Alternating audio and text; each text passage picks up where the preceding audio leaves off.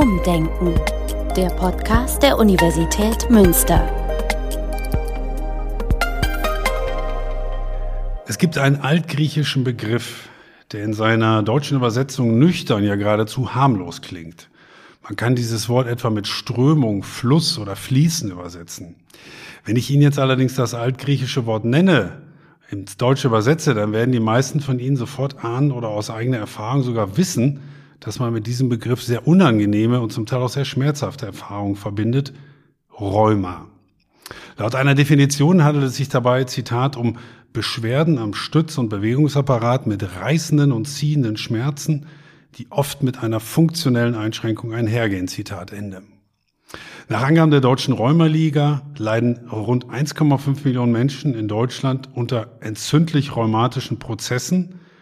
Die Zahl der Betroffenen ist demnach von 2009 bis 2019 um rund 36 Prozent gestiegen. Wenn Sie in den kommenden Tagen und Wochen verstärkt das eine oder andere zu diesem Thema hören, dann liegt das vielleicht auch an diesem Podcast, vor allem aber an der Tatsache, dass wie jedes Jahr am 12. Oktober der Welträumertag stattfindet. Damit willkommen zum neuen Podcast der Universität Münster. Ich freue mich sehr, dass Sie erneut eingeschaltet haben. Mein Name ist Norbert Robers. Ich bin Pressesprecher der Universität Münster. Und noch zumindest für mich eine neue und überraschende Zahl zu diesem Thema. Die Medizin kennt bis zu 400 rheumatische Erkrankungen, beispielsweise Arthritis, Gicht und Osteoporose. Was sind die Ursachen? Wer ist davon betroffen? Und vor allem, was kann man dagegen tun? Ich freue mich sehr, dass wir auch heute in diesem Fall einen sehr kompetenten Fachmann an der Universität haben, der all diese Fragen beantworten kann und den ich Ihnen im Folgenden kurz vorstellen möchte. Professor Dr. Martin Kriegel kommt gebürtig aus Kiel. Er hat die deutsche und amerikanische Staatsbürgerschaft. Nach seinem Medizinstudium in Erlangen hat er lange in den USA gearbeitet, beispielsweise an der Harvard Medical School in Boston und an der Yale University School, aber auch in der Schweiz, so etwa an der Universitätsklinik in Basel. Seit 2020 ist er nun an der Universität Münster bzw. am Universitätsklinikum Münster. Er hat hier den Lehrstuhl für translationale Rheumatologie inne. Schön, dass Sie sich heute für diesen Podcast Zeit nehmen. Willkommen, Martin Kriegel. Vielen Dank, Herr Robert. Ich freue mich, heute hier zu sein. Herr Kriegel, ich habe ja gerade schon die eine oder andere Zahl so in den Raum geworfen. Ich möchte mal zunächst auf eine zurückkommen. Ich habe gerade von 1,5 Millionen Betroffenen gesprochen. Zumindest sagt das die Deutsche Rheumaliga. Sind das auch so in etwa die Werte, die Sie kennen und für richtig befinden? Korrekt. Für entzündliches Rheuma sind es tatsächlich, wenn man alle entzündlich rheumatischen Erkrankungen zusammennimmt, etwa so viele Patientinnen und Patienten in Deutschland. Das heißt, es gibt aber, das höre ich zumindest zwischen den Zeilen heraus, es gibt noch mehr, die von anderen Arten dann auch betroffen sind, weil Sie gerade dieses Entzündliche so betont haben. Richtig. Äh, man kann auch äh, zu Rheuma im Allgemeinen das nicht entzündliche Rheuma zählen, das degenerative Rheuma, die Arthrosen gehören dazu und die sind noch viel häufiger. Und wenn man dann noch chronischen Rückenschmerz dazu nimmt, was allerdings auch mehr von unseren orthopädischen Kollegen behandelt wird, dann sind es noch mehr. Also Rheuma äh, ist sehr, sehr häufig insgesamt genommen. Ein entzündliches Rheuma ist auch häufiger, als mancher in der allgemeinen Bevölkerung denkt. Jetzt habe ich auch davon gesprochen, dass die Zahlen in den letzten zehn Jahren, zumindest die Deutsche Rheumaliga sagt das ja, von den Entzündlichen stark gestiegen ist. Ist das tatsächlich auch ein Trend, den Sie in der Klinik oder als Wissenschaftler bestätigen können? Das ist absolut richtig und sehr interessant, weil wir das bei vielen immunologischen Erkrankungen sehen. Äh, die immunvermittelnden Erkrankungen nehmen zu. Ähm, und wir nehmen an, dass das an der veränderten Lebensweise in der heutigen Welt, dass es damit zusammenhängt, weil die Gene allein ändern sich nicht so schnell über ein paar Jahrzehnte. Und diese Zahl, die fand ich auch sehr beeindruckend, muss ich sagen, von 400 verschiedenen Rheumaarten ist aber auch soweit korrekt. Das heißt, da gibt es eine ganz große Bandbreite. Ja, also mindestens 100 verschiedene, äh, da kann man drüber diskutieren, die Zahl, äh, wie viel Rheumaarten, aber es gibt sehr viele aufgrund äh, der Tatsache, dass wir heutzutage molekular äh, auch äh, seltene Rheumaerkrankungen immer besser definieren können und dadurch neue Krankheiten praktisch regelmäßig entdecken. Ich habe mich ja auch eben ähm, an einer Definition versucht, beziehungsweise eine zitiert. Ich will sie jetzt nicht komplett wiederholen. Beschwerden am Stützung, Bewegungsapparat mit ziehenden Schmerzen. Aber wenn Sie einem Laien abends in einer Kneipe beim Bier mal erklären müssten, was ist Rheuma, wie sähe denn Ihre Definition aus? So oder ähnlich? Oder würden Sie es noch einfacher hinkriegen sogar? Das ist eine sehr gute Frage. Sie haben das schon sehr gut hingekriegt. Man könnte anfangen, dass Rheuma vom Griechischen der Fluss heißt, fließende Schmerzen durch den Körper. Und äh, wie Sie auch richtig gesagt haben, es betrifft den Bindegewebsapparat, Muskeln, Gelenke, Sehnen. Aber mir ist immer auch ganz wichtig hervorzuheben, gerade beim entzündlichen Rheuma kann es auch innere Organe betreffen, von der Niere bis zum Nervensystem, fast jedes Organ. Und das ist auch Rheuma. Mhm. Also zumindest für mich ist das jetzt neu, weil ich Rheuma immer mit Knochen in Verbindung gebracht habe. Gicht, Arthrose und so weiter, das waren so für mich gängige ähm, Rheumadiagnosen. Ähm, sind Rheuma vor dem, äh, Rheumadiagnosen vor dem Hintergrund, dass es so viele verschiedene Arten gibt, für Sie eigentlich dann auch als Experten besonders schwierig? Oder, naja, 400, da habe ich so gedacht, als ich das las, das muss man erstmal alles auseinanderhalten und äh, jedes äh, Organ kann, wie gesagt, betroffen sein. Ist das besonders schwierig oder ist man da als Wissenschaftler, als, als Arzt irgendwann sehr, sehr treffgenau auch? Nein, das ist schon schwierig. Es macht aber auch Spaß. Es ist spannend, unser Fach, weil wir werden auch oft mit so Sherlock Holmes verglichen. Wir haben oft seltene Erkrankungen, die erst diagnostiziert, also erkannt werden, wenn der Rheumatologe oder die Rheumatologin hinzugerufen werden.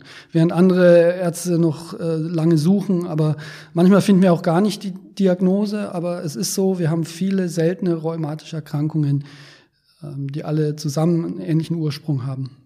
Wenn ich mir so, als ich mich vorbereitet habe, so gefragt habe, wer so der typische Patient für Sie ist, sofern es den überhaupt gibt. Jeder ist natürlich individuell, das ist mir auch klar. Aber trotzdem habe ich mir Menschen so im gesetzten Alter, sagen wir auf 50 vorgestellt. Stimmt das so? Zumindest im, im groben Durchschnitt oder in der Mehrzahl? Ähm, so ungefähr, vielleicht etwas früher noch, aber die klassische rheumatische Erkrankung, entzündliche rheumatische Erkrankung ist die rheumatoide Arthritis, trifft häufig bei Frauen auf, so 30, 40. Lebensjahr, 50. Jahr, das ist schon sehr häufig. Aber Rheuma kann jede Altersgruppe betreffen, es gibt kindliches Rheuma und äh, auch schon bei jungen Erwachsenen sehen wir so häufig den Beginn bestimmter Rheumaarten.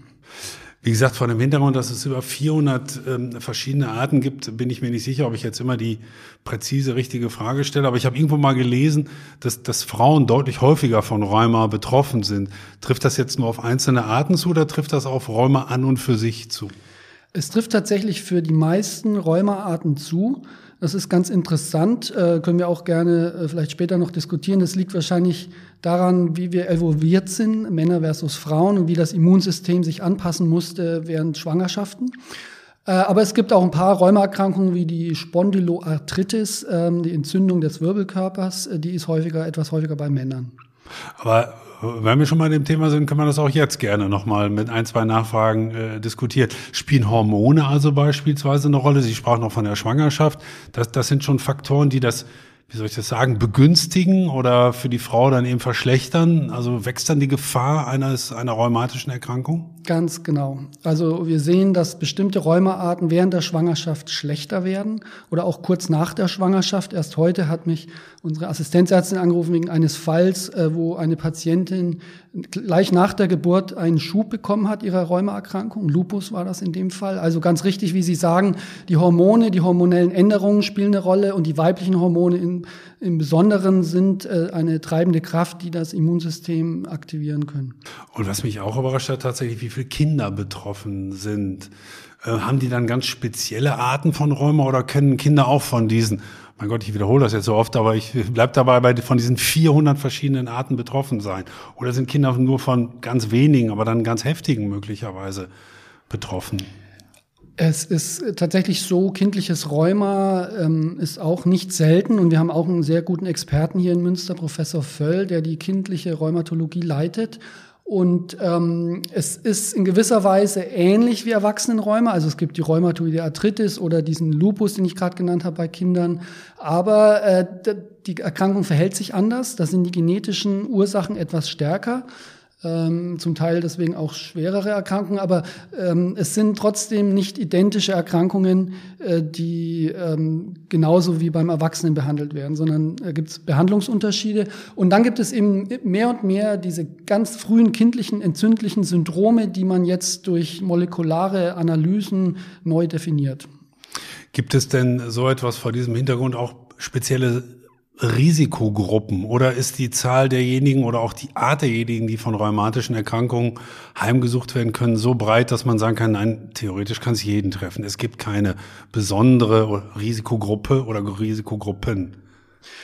Also es gibt schon natürlich äh, die erste Risikogruppe, die wir schon besprochen haben, Frauen bekommen einfach häufiger Rheuma, ähm, aufgrund äh, Teil der, der Gründe, die wir schon besprochen haben.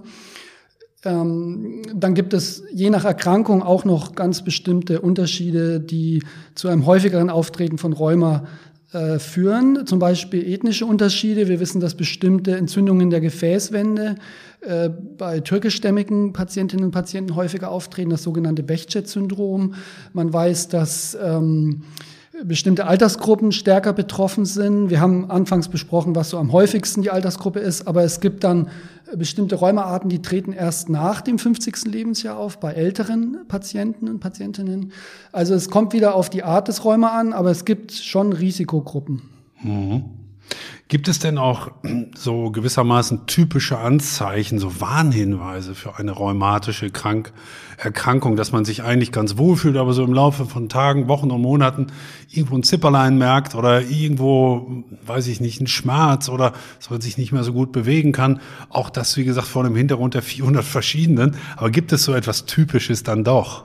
Ja, also bei den entzündlich rheumatischen Erkrankungen ist schon Fieber, Schwitzen, Gewichtsverlust ein Warnzeichen. Das ist allerdings auch ein Warnzeichen, wenn das persistiert bei Krebserkrankungen oder Infektionserkrankungen, was zwei große Bereiche sind, an die wir immer denken anfangs bevor wir Rheuma diagnostizieren. Das andere sind natürlich die Gelenke. Wenn Gelenkschmerzen länger als vier bis sechs Wochen anhalten, wenn Steifigkeit am Morgen äh, länger als eine Stunde anhält, das sind schon Warnzeichen, dass es nicht nur das in, äh, nicht entzündliche Rheuma sein kann oder vielleicht Trauma, dass man sich verletzt hat, sondern doch eine entzündlich rheumatische Erkrankung, die die Gelenke betrifft.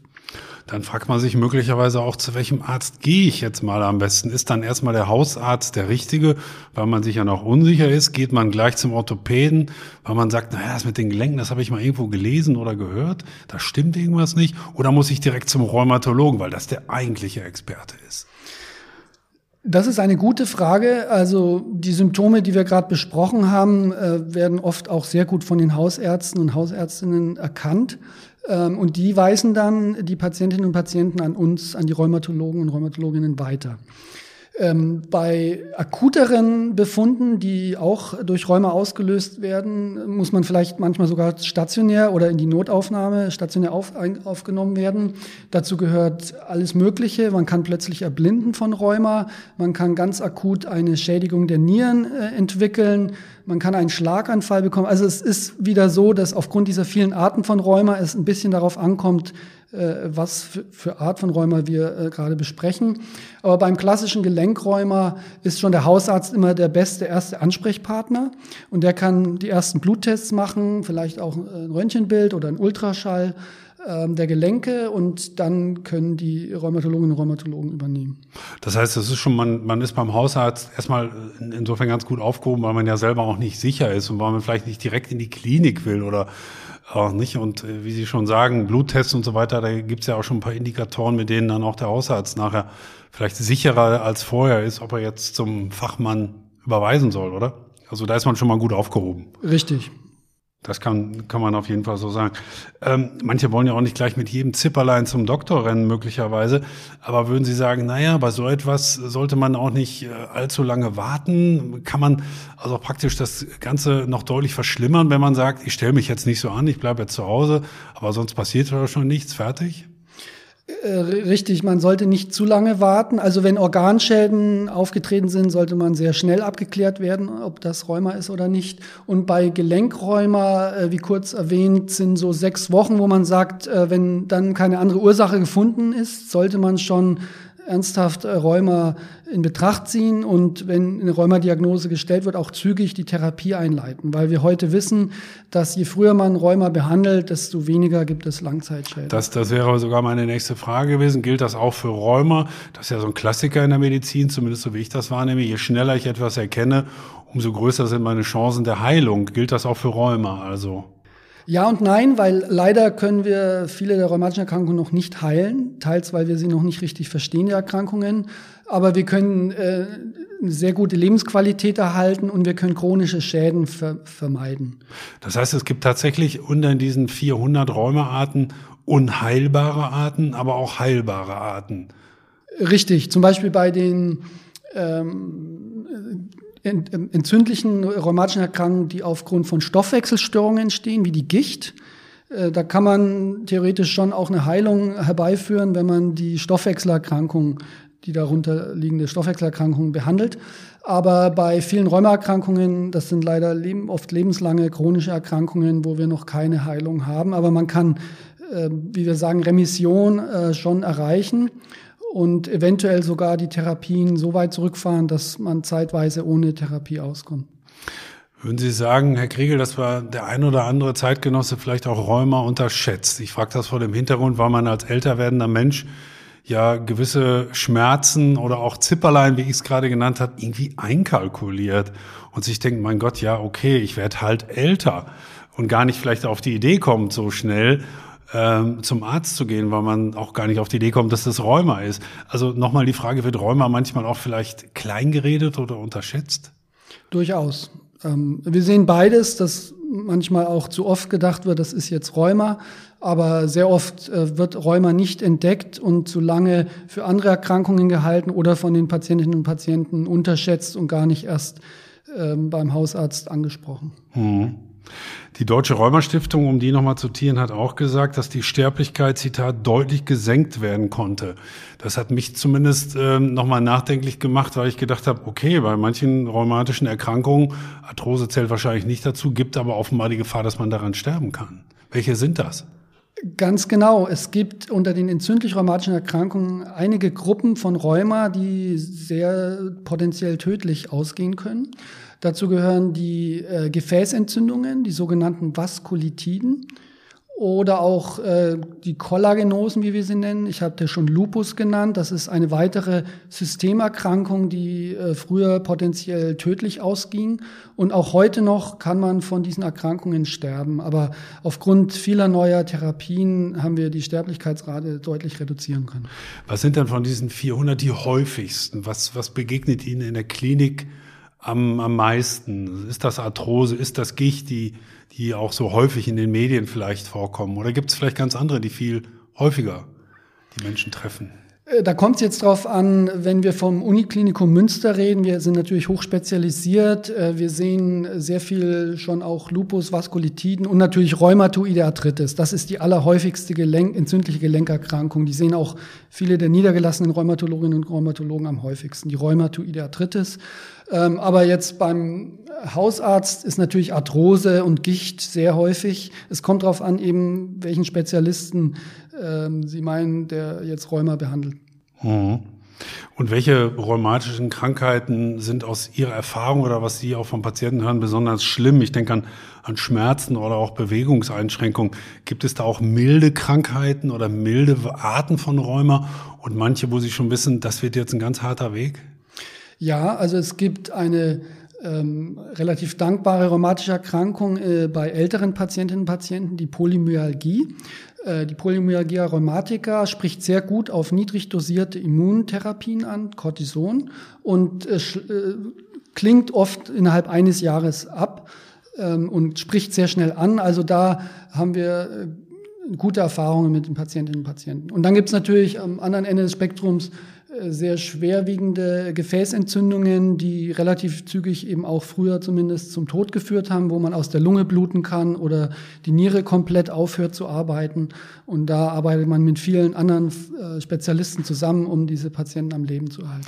Genau, gerade wenn Sie das Beispiel ähm, erwähnen, denke ich dran, das ist doch Aufgabe eines Internisten oder ist das dann ohnehin ein Zusammenspiel von vielen Spezialisten, auch bei Ihnen in der Klinik hier in Münster? Richtig, es ist ein Zusammenspiel. Ähm, wir nennen das interdisziplinäre Arbeit, dass sogar unter den Internisten die verschiedenen Fachrichtungen wie Rheumatologie, Nephrologie, der Nierenarzt oder Pulmonologie, der Lungenarzt zusammenarbeiten und äh, damit den Patienten die optimale Therapie äh, bieten. Ähm, Sie haben schon erwähnt, Herr Kriegel, dass Sie hier in Münster vor allem für die entzündlichen Rheumaerkrankungen hochspezialisiert sind. Ähm, nehmen wir nun mal an, ein Patient kommt zu Ihnen in die Sprechstunde, in die Klinik und äußert einen entsprechenden Rheumaverdacht. Gibt es so etwas wie eine typische Untersuchung für Sie? Wie, wie läuft sowas ab? Was sind so die ersten Schritte, die zweiten und die dritten? Ja, wie bei den meisten Internisten ist die sogenannte Anamnese erstmal sehr wichtig. Wir, wir reden sehr lange mit den Patientinnen und Patienten. Äh, da kann man schon viel rausfinden, ob es Trigger gab oder ob in der Familie Rheuma vorlag. Ganz wichtig ist auch für die Rheumatologie die klinische Untersuchung. Also wir untersuchen schon detailliert die verschiedenen kleinen und großen Gelenke. Wir schauen sehr gut auf die Haut. Wir arbeiten auch eng mit den Hautärzten zusammen, weil Rheuma auch die Haut betreffen kann. Äh, und nach der klinischen Untersuchung machen wir oft sehr breite Blutuntersuchungen und auch den Urin untersuchen wir äh, regelmäßig. Und ähm, dann gibt es eine Reihe an weiteren Untersuchungen, die auch wichtig sind, bildgebende Verfahren. Äh, und alles äh, zusammen ergibt dann manchmal schon am Anfang ein Bild, wo man sagen kann, ja, das ist eine bestimmte Rheumaerkrankung. Aber meistens muss man leider noch öfter den Patienten oder die Patientin sehen und noch weitere Untersuchungen machen. Sie haben jetzt schon ein paar Beispiele genannt, das äh, wollte ich Sie auch gerade fragen, was so, so die typischen Untersuchungsformen dann auch sind. Aber Sie haben schon ein paar genannte, Blutuntersuchung, aber auch MRT-Aufnahmen, Röntgenaufnahmen, das, das zählt dann alles zu dem Spektrum dazu, vermute ich, oder? Genau, und auch Ultraschall, Röntgen und dann weiterführende bildgebende Verfahren sind, sind wichtige Teile der äh, Diagnosestellung. Und Sie sprachen auch gerade davon, dass Anamnese auch ein langes Gespräch gehört und Sie beispielsweise sich äh, fragen oder den Patienten fragen, ähm, ob in der Familie was vorlag. Daraus schließe ich jetzt mal, Rheuma ist vererbbar? Teils, äh, richtig. Ähm, es gibt ganz klar Rheumaerkrankungen, die gehäuft in Familien auftreten. Aber die Gene allein äh, reichen nicht aus, das wissen wir heutzutage. Sie haben ja auch anfangs erwähnt, dass die Häufigkeit der Erkrankungen stark zugenommen hat. Das können wir nicht durch die Gene erklären. Aber natürlich hilft es uns, äh, wenn in der Familie schon eine bestimmte Rheumaerkrankung vorliegt, dann ist das Risiko natürlich schon höher, äh, Rheuma zu entwickeln. Bleiben wir bei diesem Fall mal, Herr Kriegel. Nehmen wir mal Sie, Sie erfahren, dass der oder diejenige jetzt tatsächlich aus einer Familie kommt, in der das schon häufig vorkam, ähm, kann man da eine gewisse Vorsorge treffen? Kann man sagen, naja, Sie haben Glück, Sie haben im Moment noch keinen Räume, aber ich habe Ihrer Familienstammbaum ähm, entnommen, da gab es schon mal zwei Fälle oder sieben oder drei. Ähm, was raten Sie diesen Menschen dann? Das ist eine gute Frage. Wir sind leider noch nicht so weit, dass wir konkret jetzt sagen können, Sie kriegen das auf jeden Fall und das kann man auf jeden Fall machen, um es zu verhindern. Aber wir wissen, dass nicht nur wenn Rheuma, aber auch die Schuppenflechte oder chronisch entzündliche Darmerkrankungen in, in der Familie vorkamen, dass dann das Risiko etwas höher ist, äh, Rheuma, was mit diesen Erkrankungen assoziiert ist, auftreten kann. Und die klinische Forschung geht sehr stark in die Richtung, dass wir äh, auch bei Patienten ohne die, der Familienanamnese schon im Blut äh, früh sagen können, entwickeln diese Patientinnen und Patienten Rheuma. Und das ist, wo aktuell sich das Feld hinbewegt, dass wir dann äh, auch ohne die Familienanalyse relativ früh äh, in der Zukunft sagen können, diese Patientin oder der Patient bekommt Rheuma und was können wir dann dagegen tun. Sie sprachen schon davon, die Gene alleine können es nicht sein oder sie sind es nicht. Was sind denn noch Faktoren, die für uns, uns vielleicht alle hier auch in den sogenannten industriellen Nationen, in den modernen Industriestaaten zu schaffen machen oder Räume in Anführungsstrichen begünstigen? Ja, da kommen Sie jetzt zu einem Thema, was mich sehr interessiert, was auch unser Forschungsschwerpunkt ist, die, die Umweltfaktoren und die Mikroben, die in uns leben, das Mikrobiom. Wir wissen immer mehr, dass das eine wichtige Rolle spielt. Aber ich will nochmal sagen, die Gene spielen nicht keine, äh, gar keine Rolle, sondern man nimmt an, ungefähr die Hälfte des Risikos ist genetisch und die andere Hälfte äh, ist wahrscheinlich multifaktoriell, wie wir sagen, viele Faktoren und ein wichtiger davon ist, äh, sind diese Mikroben, mit denen wir seit Jahrhunderten leben. Ich hatte bei diesem Podcast schon häufig Mediziner hier sitzen zu unterschiedlichen Themen. Und wenn man dann die Mediziner fragt, was man so am besten machen kann, um diese oder jene Krankheit vorzubeugen, kommen so die Klassiker. Am besten nicht rauchen, viel Bewegung und nicht so viel Alkohol. Gilt das denn auch für Rheuma oder haben Sie noch andere Tipps, wenn Sie sagen, naja, wir müssen auch auf die Umweltfaktoren so ein bisschen achten, da kommen 50 Prozent auch von der Seite praktisch. Was, was sind dann begünstigende Faktoren, die ich aber vielleicht auch beeinflussen kann? Da wird noch viel dran geforscht. Ähm, man nimmt schon an, dass man sehr viel mit der Ernährung ändern kann. Also nicht jetzt komplett eine Erkrankung verhindern, aber milder ähm, praktisch verlaufen lassen. Aber äh, man weiß auch, dass bestimmter Mangel an Vitamin D ähm, äh, begünstigend ist für Rheuma. Deswegen testen wir auch häufig den Vitamin D-Spiegel. Und äh, der ist auch nicht nur für die Knochen, wie Sie vielleicht wissen, sondern auch fürs Immunsystem wichtig, wenn der zu niedrig ist. Aber was die Ernährung betrifft, ähm, da werden Sie von mir auch eher so allgemeine Empfehlungen hören. Ähm, aber da, da gibt es ganz aktive Forschungsfelder, die darauf aus sind, äh, die beste Ernährung für einzelne Rheumaerkrankungen herauszufinden. Das heißt, das kann dann auch sehr individuell sein, beziehungsweise für jede Rheumaerkrankung ein, ein anderes, ein anderes Ernährungstableau praktisch. Man kann jetzt nicht sagen, wer Rheuma hat, sollte viel Spinat essen und dann wird schon wieder gut oder, oder so ähnlich. So einfach ist es wahrscheinlich nicht. Ne? Richtig. Wir denken sogar, innerhalb einer Erkrankung gibt es Untergruppen. Und zumindest aus tierexperimentellen Versuchen wissen wir, dass in der Tat äh, die gleiche Ernährung bei der einen Untergruppe gut ist und bei der anderen nichts macht oder sogar schlecht sein kann. Aber man kann schon allgemein sagen, in den Industriestaaten haben wir zu wenig Ballaststoffe. Äh, das dünnt die Darmwand aus. Da arbeiten wir auch sehr intensiv dran, dass dann die Darmdurchlässigkeit gestört ist und dann gibt es mehr Kontakt zwischen dem Immunsystem und unseren Mikroben im Darm. Und Sie können sich vorstellen, mit einer gesunden Ernährung kann man das etwas äh, abpuffern. Und in der Tat, äh, ballaststoffreiche Ernährung, faserreiche Ernährung ist generell empfehlenswert. Das ist ja auch für Stoffwechselerkrankungen von Nutzen. Ja. Jetzt sind ja, wie wir beide schon gesagt haben oder ich gesagt habe, auch tausende Kinder betroffen. Ich habe die Zahl jetzt nicht genau vor Augen. Äh, die konnten ja, das war mein erster Genneker, jetzt noch nicht allzu viel Vorsorge treffen, weil es halt noch Kinder sind. Haben die dann schlicht und einfach jetzt etwas salopp ähm, formuliert, das bitte ich mir nachzusehen, Pech gehabt? Oder hatten die vielleicht auch schon, sind die Opfer von Mangelernährung in frühester Kindheit? Oder, naja, hat sich dann dieser erbliche Faktor schon bei Kindern durchgesetzt? Was wissen Sie da über die Gründe? Da spielen auch Umweltfaktoren eine wichtige Rolle. Wir denken auch, dass da eine Änderung der Ernährung äh, hilfreich sein könnte. Man weiß äh, jetzt weniger bei Rheuma, aber bei anderen immunvermittelnden Erkrankungen, dass auch das Stillen ähm, oder wie man geboren ist eine Rolle spielt. Das kann man natürlich jetzt nicht mehr so ändern. Ähm, aber das spielt eine Rolle und Genetik natürlich etwas mehr. Es gibt auch diese seltenen sogenannten monogenetischen Erkrankungen, wo man weiß, da ist ein bestimmtes Gen mutiert und das äh, prädisponiert äh, zu dieser Erkrankung. Aber auch da ist es so, dass nicht jeder die Erkrankung kriegt. Da gibt es auch eben Umweltfaktoren, die äh, die Ausprägung der Erkrankung modulieren.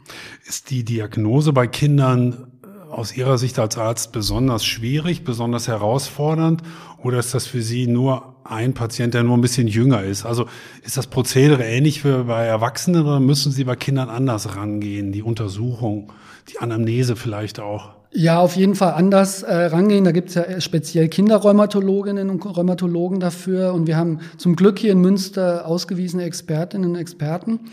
Ähm, die Untersuchung äh, ist schon mal anders. Die Gelenke sind schwerer zu untersuchen. Man muss die, die Eltern der Patientinnen und Patienten mit einbinden.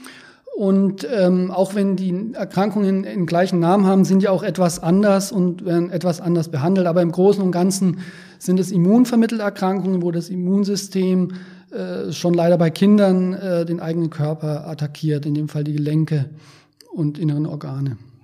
Jetzt haben wir darüber gesprochen, über die Umweltfaktoren ähm, und auch vielleicht eine andere Ernährung, die da helfen kann. Das legt ja zumindest den Verdacht nahe, dass es Regionen in Europa oder auf der Welt gibt, wo Rheuma besonders häufig auftritt oder Rheuma nicht so häufig auftritt. Gibt es tatsächlich weltweit so spezielle Auffälligkeiten, dass man feststellt, in diesen Ländern ist es eher selten und man sich fragt vielleicht auch, woran liegt das möglicherweise? Das ist eine sehr gute Frage und da gibt es in der Tat für bestimmte Rheumaerkrankungen große Unterschiede. Ähm, ich hatte vorhin das sogenannte Bechet-Syndrom erwähnt. Da weiß man, dass türkischstämmige ähm, Patientinnen und Patienten in Deutschland vermehrt äh, betroffen sind, wesentlich häufiger. Und das liegt äh, in dem Fall schon großenteils auch an den Genen. Man weiß, dass aus dem mediterranen Feld äh, Gene vermittelt werden, die äh, dann auch bis nach Deutschland getragen werden durch Immigration. Ähm, Andererseits gibt es auch Umweltfaktoren, die äh, die Ausprägung von Rheuma unterschiedlich stark herbeiführen.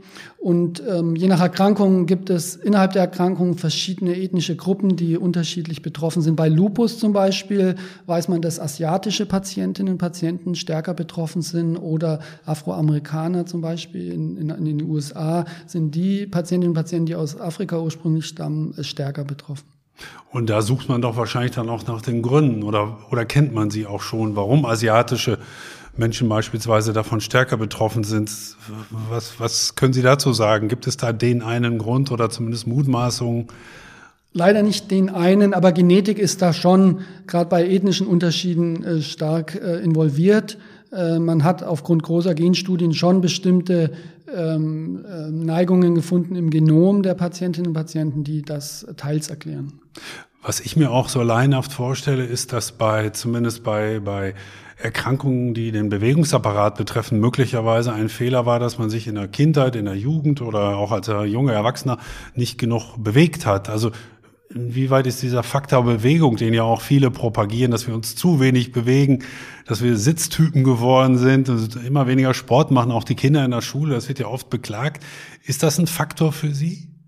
Ähm Weniger. Es ist so, dass zu wenig Bewegung auch zu dieser chronischen Entzündung im Körper führen kann. Und wir empfehlen auch unseren Rheumapatientinnen und Patienten immer Bewegung beizubehalten. Aber ich äh, denke, dass Ernährung in der heutigen Welt stärker einen Einfluss hat auf die Entstehung von Rheuma als jetzt Bewegungsmangel. Aber bei metabolischen Erkrankungen wie Diabetes oder Bluthochdruck ist das definitiv der Fall. Hm. Bei welchen rheumatischen Erkrankungen bestehen denn die, die, die besten Heilungschancen?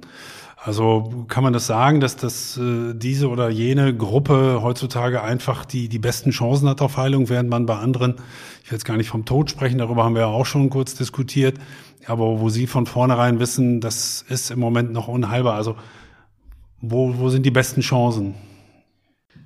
Ja, das kommt ein bisschen wieder auf den Typ des Rheumas an. Äh, wie eingangs kurz erwähnt, gibt es so eine Art Altersrheuma, die Polymyalgie, die gut behandelbar ist und relativ schnell ausschleicht, aber auch nicht bei allen.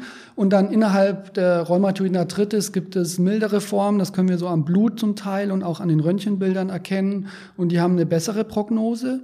Und äh, zudem verstehen wir Rheuma eben leider noch nicht und es, es sind alles nur Syndrome und es gibt innerhalb einer Erkrankung Subgruppen, die sehr gut verlaufen, während andere sehr schlecht verlaufen. Hm, hm.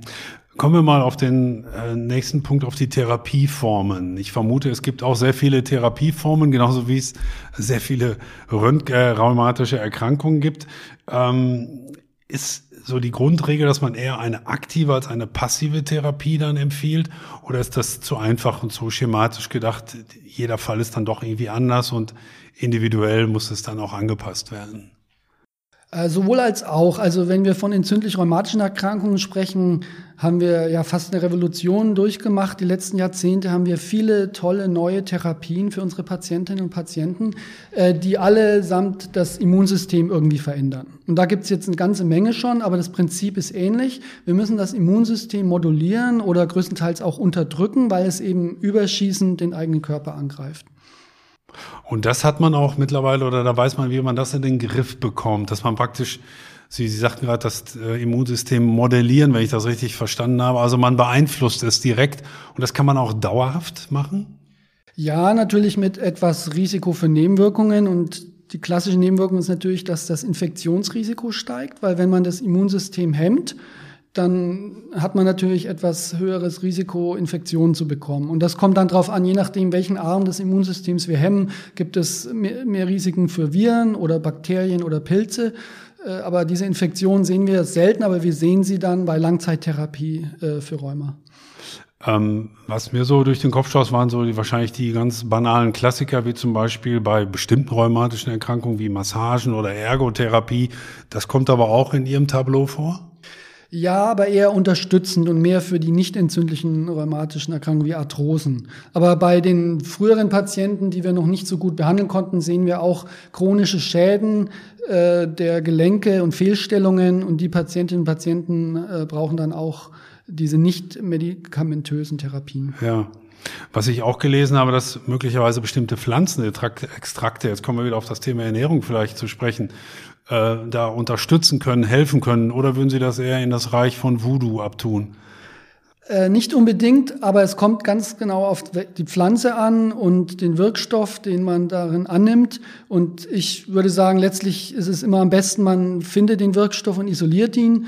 so wie wir es bei der Belladonna-Kirsche mit Atropin in der Herzmedizin wissen. Es gibt Colchicin, das von Pflanzen äh, stammt. Das benutzen wir bei Gicht. Arthritis und auch bei anderen entzündlichen rheumatischen Erkrankungen. Aber das ist schon das Substrat der Pflanzen isoliert.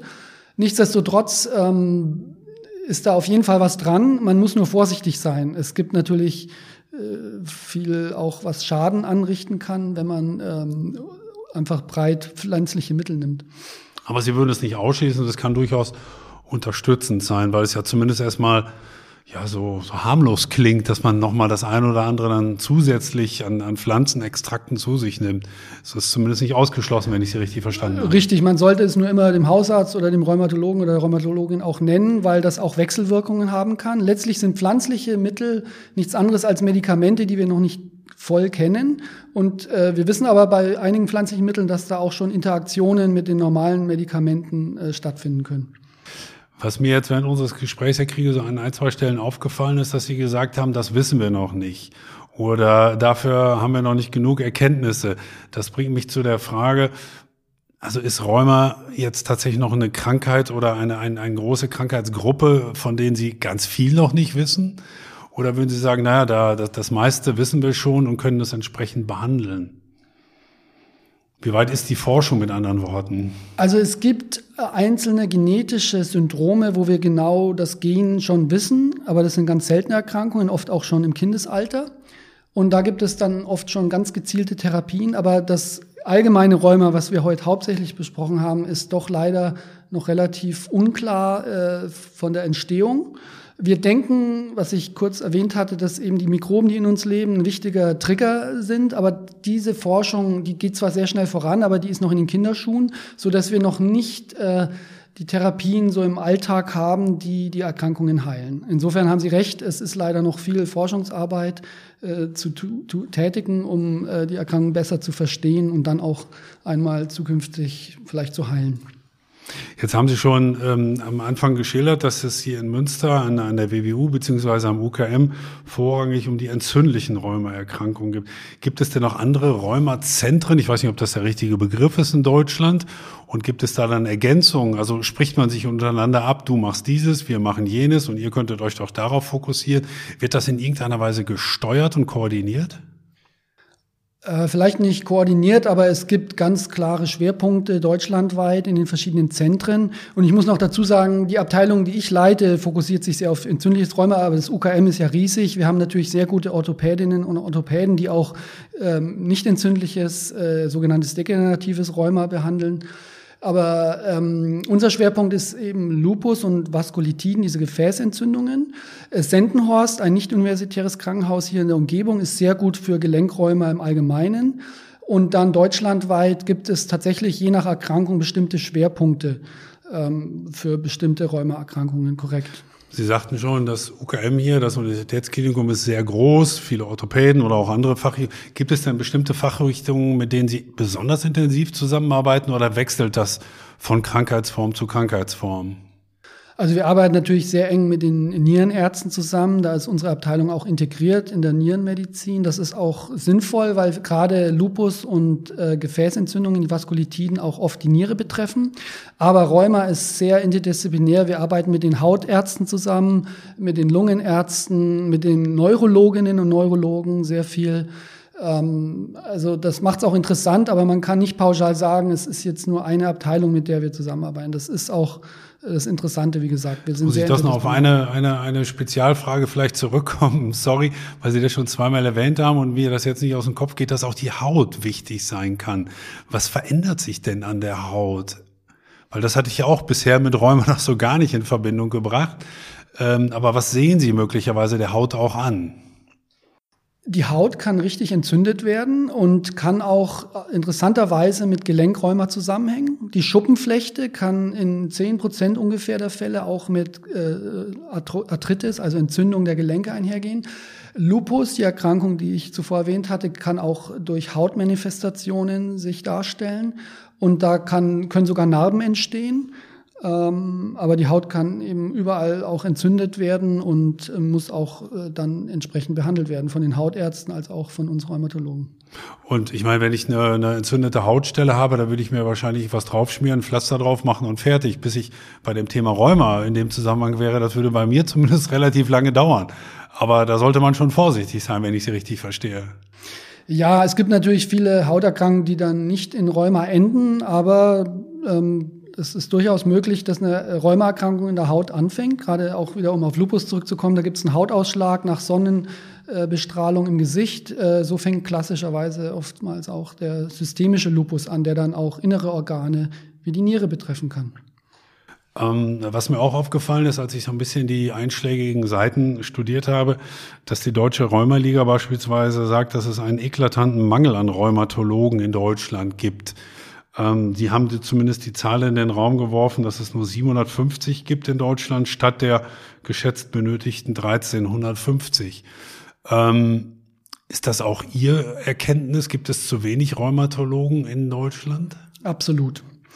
Äh, ich bin erst vor ein paar Jahren zurück nach Deutschland gekommen. Äh, mir war das nicht bewusst, aber über Jahrzehnte sind leider zu wenig Rheumatologinnen und Rheumatologen ausgebildet worden und wir haben eklatanten Mangel an Rheumatologinnen und Rheumatologen. Ist das tatsächlich so? Weil Sie haben jetzt schon ganz viele andere, auch Experten von anderen Fachrichtungen erwähnt, wie beispielsweise innere Medizin, Nephrologen oder auch Orthopäden. Die sind doch dann auch, die sind jetzt keine Rheumatologen, das ist mir klar, wir sind doch ganz nah dran. Das gleicht das aber nicht aus? Fragezeichen? Leider nicht, äh, genau. Man braucht schon die Rheumatologen, ganz klar meiner Meinung nach oder auch ganz objektiv gesehen. Ähm, da muss die Politik mittlerweile handeln. Es gibt viel zu wenig Rheumatologen und Rheumatologen. Wie, wie kam das denn? Hat diese Berufsgruppe zu wenig für, für sich gekämpft? Hatte sie nicht genug Gehör? Wie kam es Ihrer Beobachtung oder was Sie so hören? Sie war lange in den USA, das weiß ich, aber was haben Sie so im Nachgang erfahren? Wie kam es zu diesem Abbau? Ähm, also es ist wahrscheinlich auch ähnlich in den USA gewesen. Leider ist äh, zu viel die Gerätemedizin gefördert worden und zu viel die finanziellen Aspekte als Schwerpunkt gesetzt worden. Und ich hatte es eingangs erwähnt, wir reden sehr viel mit den Patientinnen und Patienten, wir untersuchen die viel, aber wir generieren nicht viel ähm, Gerätemedizin, wie jetzt die Kardiologen, die einen Herzkatheter legen oder die Gastroenterologen, die Magen-Darm-Ärzte, die eine Spiegelung machen. Und äh, das führt zu weniger Einnahmen und wenn man leider die Medizin reduziert auf äh, finanzielle Werte, dann ähm, kann es dazu führen, dass über Jahrzehnte dann Fachrichtungen wie nicht nur die Rheumatologie, ich glaube auch die Endokrinologie zum Beispiel ähm, vernachlässigt werden. Worin besteht die Gefahr, wenn es zu wenig Rheumatologen gibt? Werden diese Krankheiten dann zu spät erkannt und damit auch möglicherweise ein Plus an Patienten, besteht die Gefahr und auch an, an stärker leidenden Patienten? Oder was ist die Konsequenz aus dieser Entwicklung? All das, was Sie gesagt haben. Also wir haben monatelange Wartelisten. Äh, wir haben zu viele Rheumatologinnen und Rheumatologen im niedergelassenen Bereich, die jetzt in den Ruhestand gehen, auch hier in, in der Region von Münster. Und unsere Patientinnen und Patienten haben einfach äh, nicht die Expertise äh, in der Umgebung. Also es wird Rheuma zu wenig dann dadurch erkannt, es wird zu spät behandelt und ähm, es wird äh, vermehrt ähm, die Lebensqualität reduziert äh, unserer Patientinnen und Patienten. Das heißt, die Versorgungssicherheit zu diesem Thema, naja, klingt jetzt nicht so, als ob das so, so top organisiert wäre. Haben Sie denn den Eindruck, dass das in der Politik oder auch in der Ärzteschaft erkannt ist und dass es eine Art Gegenbewegung gibt? Oder träumt man so vor sich hin? Nein, also die Deutsche Gesellschaft für Rheumatologie wirbt schon seit Jahren mit sehr guten Mechanismen, einschließlich Twitter und Ansprechen der jungen äh, Medizinstudenten, Medizinstudenten äh, spricht sich aus für das Fach. Äh, zudem gibt es jetzt eine ganz große Krankenhausreform, die hoffentlich so kleinere oder weniger gut äh, oder lukrative Fächer wie die Rheumatologie stärkt. Aber das passiert jetzt gerade erst und zum Glück haben wir auch einen neuen ärztlichen Direktor, der da sehr auf diese interdisziplinären Fächer wie Rheumatologie äh, setzt. Mhm. Aber es ist äh, höchste Zeit. Kommen wir zum, zum Schluss. Wir sind so auf der Zielgeraden, Herr Kriegel, mal noch auf das Medizinstudium zu sprechen. Hier in Münster oder auch andernorts. Sie kennen es aus den USA wahrscheinlich sehr genau, aber auch hier in Deutschland natürlich. Und in Münster sind diese rheumatologischen Erkrankungen eine Art fester Bestandteil des Medizinstudiums oder sind es nur ein, ist es nur ein, so, ein, so ein kleines Apropos am Rande? Also welchen Stellenwert haben diese Krankheit innerhalb des Medizinstudiums? Der Stellenwert ist adäquat, aber könnte besser sein. Ähm, Im vierten klinischen Semester wird man schon exponiert als Medizinstudent oder Studentin. Ähm, man könnte die Praktika noch früher machen. Ich äh, bin der Meinung natürlich, dass man noch mehr äh, die Studenten äh, exponieren muss äh, mit dem Fach. Und ich finde auch, dass es äh, schon früher in der Vorklinik, in der Immunologie erklärt werden muss, dass all diese Erkrankungen immunologischen Ursprung haben. Ähm, weil es ist in der Tat so, dass auch äh, viele Ärzte und Ärztinnen, die dann nicht Rheumatologen wurden, leider nicht so viel von dem Fach Bescheid wissen. Jetzt haben Sie die vielleicht einmalige Chance, auch ein bisschen Werbung für Ihr Fach zu machen. Was fasziniert Sie persönlich, wenn ich das mal so sagen darf, denn an, an der Rheumatologie? Was würden Sie auch jungen Studierenden mitgeben wollen, wenn die sich möglicherweise dafür interessieren, aber auch für was anderes? Was spricht für Ihr Fachgebiet? Ich finde die Erkrankung einfach sehr spannend, eben weil wir leider noch nicht genau wissen, wie sie entstehen und weil sie so mannigfaltig sind. Nicht, wie wir heute besprochen haben, nicht nur die Gelenke, sondern auch verschiedenste Organe befallen. Man sieht sich wirklich so in manchen Fällen im Krankenhaus als Sherlock Holmes. Man wird gerufen, wenn schon drei andere Fachrichtungen versucht haben, rauszufinden, was es ist. Und das macht Spaß, dann mitzuhelfen, die Diagnose zu stellen. Und ganz zum Schluss, Herr Kriegel, dürfen Sie sich was wünschen. Was würden Sie sich wünschen als Rheumatologe? Wäre das beispielsweise mehr Geld für die Forschung, weil man noch so wenig weiß über die Krankheit?